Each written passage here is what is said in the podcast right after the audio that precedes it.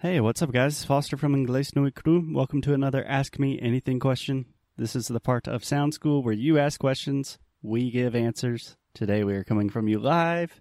Coming from you. We are coming to you live from a park. So you might hear some some stuff going on in the background. Don't worry about that. Just worry about the English. so Alexia, what questions do we have today? We have one question specific for you. Specifically for me. Yes. Cool. Give it to me. So Vinicius is asking, when you were younger, what did you think about Brazil and Brazilians? That's interesting. Yeah, I remember this question. okay, so how do you understand this question? Like when I was younger, how much younger are we talking about? I think that high school younger. Okay, great.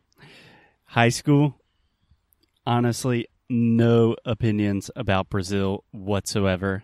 I probably, I could definitely locate Brazil on a map. Definitely did not know the capital of Brazil. Definitely had never heard of anyone speaking Portuguese. Yeah. In high school, I was just playing golf all of the time. I did not care about languages or academics. That was a much different time for me. But honestly, in high school and throughout college, really, Brazil was not on my map or anyone that I knew. Yeah.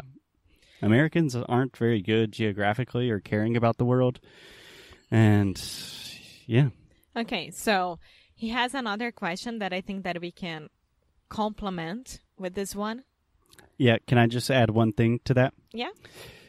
So just to paint the picture that me, someone that really loves Brazil and all things related to Brazil nowadays, I think that is very illustrating that until I was like 22 or 3 years old, I had quite literally never thought about Brazil.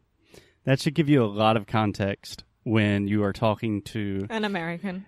Americans or other native English speakers. Most people have no idea who you are or where you're from. So that's a good thing to think about. You'll have to explain a lot of things, but that also means you'll be very interesting because there's a good probability you are the first Brazilian that they have ever met. Yeah.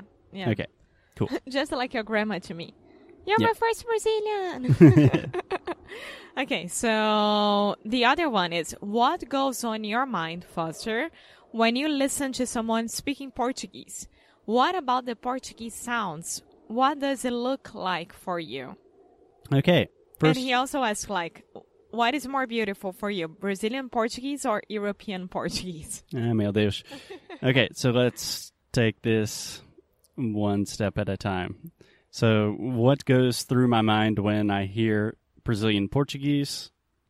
When I'm thinking about the sounds, how does that look in my mind? Yeah. Yeah, I think that's a very, very interesting question. The first thing that I, I think my first impression of Brazilian Portuguese was it's very beautiful because I started with music, and acoustically, Brazil Brazilian Portuguese is a fascinating language because it has a lot of open sounds and open vowel sounds and nasal vowels that at the time I did not know what these things were but they're fascinating to the English ear. So, yeah, I just heard a lot of interesting things, unfamiliar sounds, and I think Brazilian Portuguese really has a richness and exudes a happiness and just a life affirming sound quality to it. That's true. Yeah.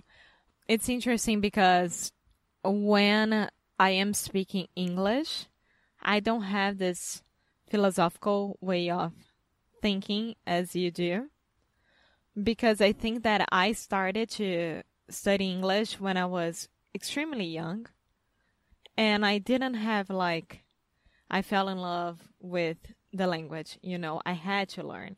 Yeah. And then it's different because for you, you started to learn with music when you were like almost an adult already. yeah it was 24. yeah, so Yeah.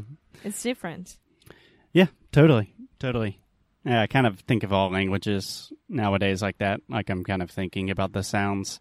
But still, today, even though I've started really thinking about phonetics and linguistics in a more profound and philosophical way, Brazilian Portuguese remains one of the most interesting and beautiful languages in the world to me personally. And we are in Portugal right now. I love Portugal. but of course, Brazilian Portuguese is much, much more beautiful yes, it is. and easier to understand. Yes, it is. And also, Portuguese people, they do look at me and they say, oh my God, your Portuguese so much better than yours. You guys are so much easier with the language itself. Yeah. so I think this answers your questions. Awesome. Thanks a lot, Vini. Thank you guys. I hope you enjoyed this Ask Me Anything. And we always appreciate your questions. And we will see you in the next session. Okay, bye.